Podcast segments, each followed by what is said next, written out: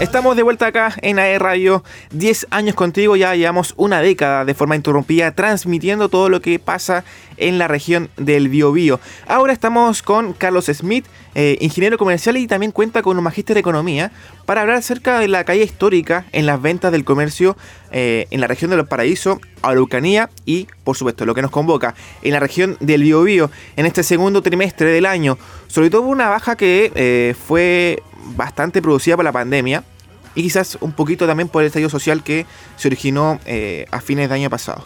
Así que para eso estamos con Carlos para que nos cuente un poquito más eh, de cómo se visualiza nuestro país y bueno, también en qué afecta esto a, Chile. ¿Cómo estás Carlos? Bienvenido al programa. Gracias Andrés, muy bien. Perfecto. Bueno Carlos, eh, tuvimos la oportunidad nosotros de conversar a, través de esto en el estudio de, de AE Radio acerca de las consecuencias que estaba generando eh, el estallido social al comercio. Bueno, ahora eh, pasó la pandemia del COVID-19 que se originó en marzo acá en nuestro país y bueno, ya estamos en agosto y las consecuencias negativas ya se visualizan en el comercio local, en este caso el BioBio, donde tuvo sus ventas más bajas, eh, inclusive históricas. Así que, Carlos, cuéntame un poco más de esto, cómo lo ves tú, que eres especialista en el tema de la economía.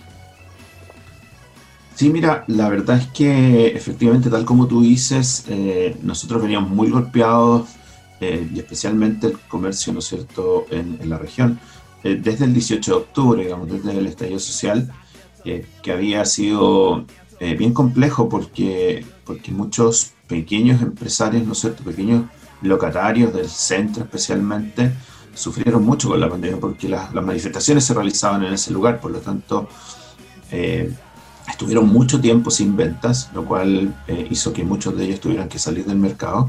Y cuando ya pensábamos que, que íbamos a, volver eh, a, recuperar esas ventas, ¿no es cierto? Que, que, de hecho se calmó un poco, de, estamos hablando de diciembre, fines de diciembre, enero, febrero, eh, viene la pandemia. Y, fue un segundo golpe para muchos mortal.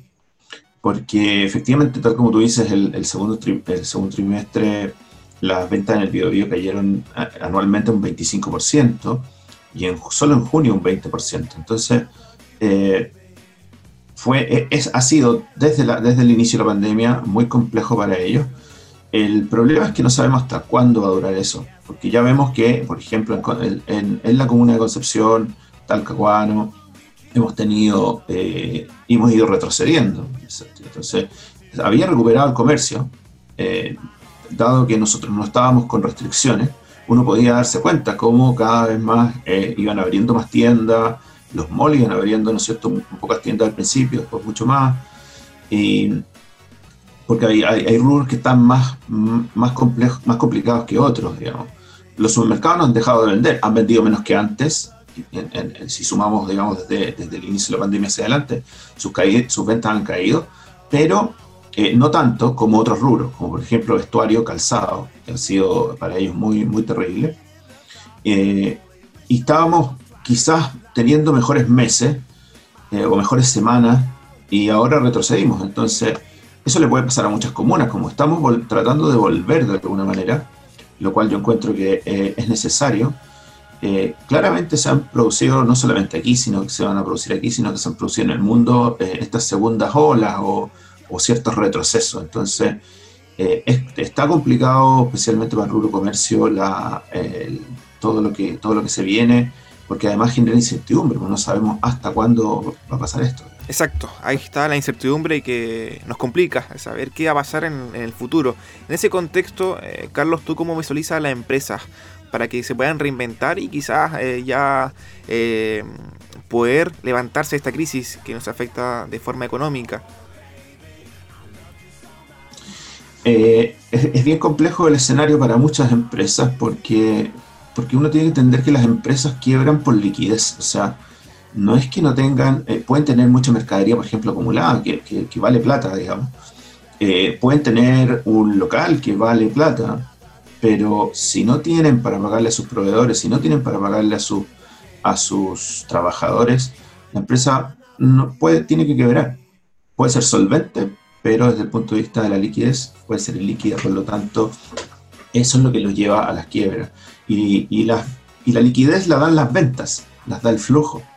Eh, y eso es lo que no hemos tenido. Ahora, yo creo que en, la región eh, pasamos harto tiempo donde sí las, las, empresas lograron volver de alguna manera. Eh, ahora hay que ver qué es lo que pasa. el gran problema aquí, y, el, el, 10% de la entrega de, de, de, la gente que sacó de la FP vino a ayudar porque las ventas del comercio sí crecieron mucho, he dado el 10%. para que te hagas una idea, las, ventas del comercio minorista en Chile subieron un 26,5% y eso es mucho, lo que es supermercado subió más del 40%. Eh, el nivel de los, locales, que teníamos un 34% más o menos de hasta hace dos semanas atrás o tres semanas atrás, eh, abierto ha, ido subiendo y sobrepasa el 40 ahora. Entonces, eso, eso es una ayuda para las empresas. Sin embargo, hay otras que definitivamente no pueden y van a ser las últimas en abrir. Pensemos en todo lo que son espectáculos, teatros, cine, esto, todo lo que tiene que ver con eventos masivos eso tienen para muchísimo tiempo más. Entonces, está complejo. Aquí el, 10% vino a ayudar, eh, hizo crecer el consumo, muchas empresas se ven aliviadas, pero eh, aquí va a depender de qué es lo que pase con las políticas desde el punto de vista del Estado eh, en términos de propiciar la inversión y el empleo. Eso, eso va a llevar realmente a que salgamos eh, antes o después, depende de cómo sean esas políticas. Y en ese contexto, ¿cómo has visto las medidas del gobierno? Eh, yo creo que hasta ahora lo que habíamos visto es que ya en conjunto, pensemos ya en todo lo que se ha dado, eh, de alguna manera han venido a ayudar. El, el, 10%, a pesar de que yo considero que es una, desde el punto de vista de la política pública, es mala, sí trajo alivio, claramente, si inyectan esa cantidad de dinero en la economía, aumenta el consumo, pero eso es transitorio. Ahora lo que está por verse, porque ya entramos como una segunda etapa, eh, la positividad en general ha ido bajando, aun cuando en la región estemos en una situación a lo mejor un poco peor, pero de todas maneras ya no es las positividades que teníamos hace dos meses atrás, eh, lo cual abre la posibilidad de que empecemos a volver de a poco, con cuidado por supuesto, eh, y eso hace que el gobierno entre en una segunda etapa, creo yo, el Estado, más que el gobierno, el Estado, hablando de todos los poderes del Estado, especialmente el Ejecutivo y el Legislativo, que entren en una segunda etapa donde eh, hay que preocuparse ahora de un poco más del mediano y largo plazo, y eso significa eh, la creación de empleo, el apoyo a las empresas de todo tamaño, porque uno dice, bueno, hay que arribar a las pymes, sí, pero las otras también, las otras también generan empleo, las empresas grandes generan también mucho empleo, no solamente directo, sino también indirecto, por lo tanto, es una cuestión transversal. Eh, y, yo creo que ahora debieran venir, eh, de hecho, así están anunciados los anuncios en, en, ese sentido, en el sentido de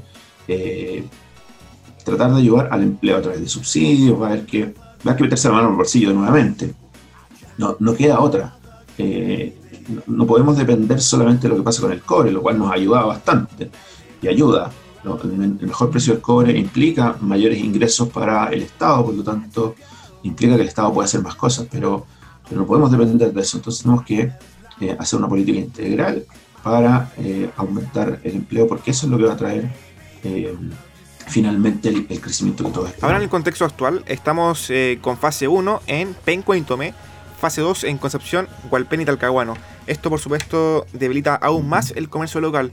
Inclusive Concepción y Talcahuano y Hualpén pueden pasar a fase 1 con el paso de los días, así que ¿Cómo también afectaría esto al comercio penquista y también al Gran Concepción? Eh, sí, bastante, bastante, porque, como te digo, habíamos, habían, yo creo que estaban relativamente optimistas eh, con lo que estaba pasando en cuanto a ventas, pero efectivamente aquí depende de todo. Yo hago este llamado, digamos, no solamente a, el comercio ha tomado, yo creo, por lo que he visto, eh, ha tomado los resguardos en términos de de cuidarse, de aceptar una cierta cantidad de personas en los locales, etc.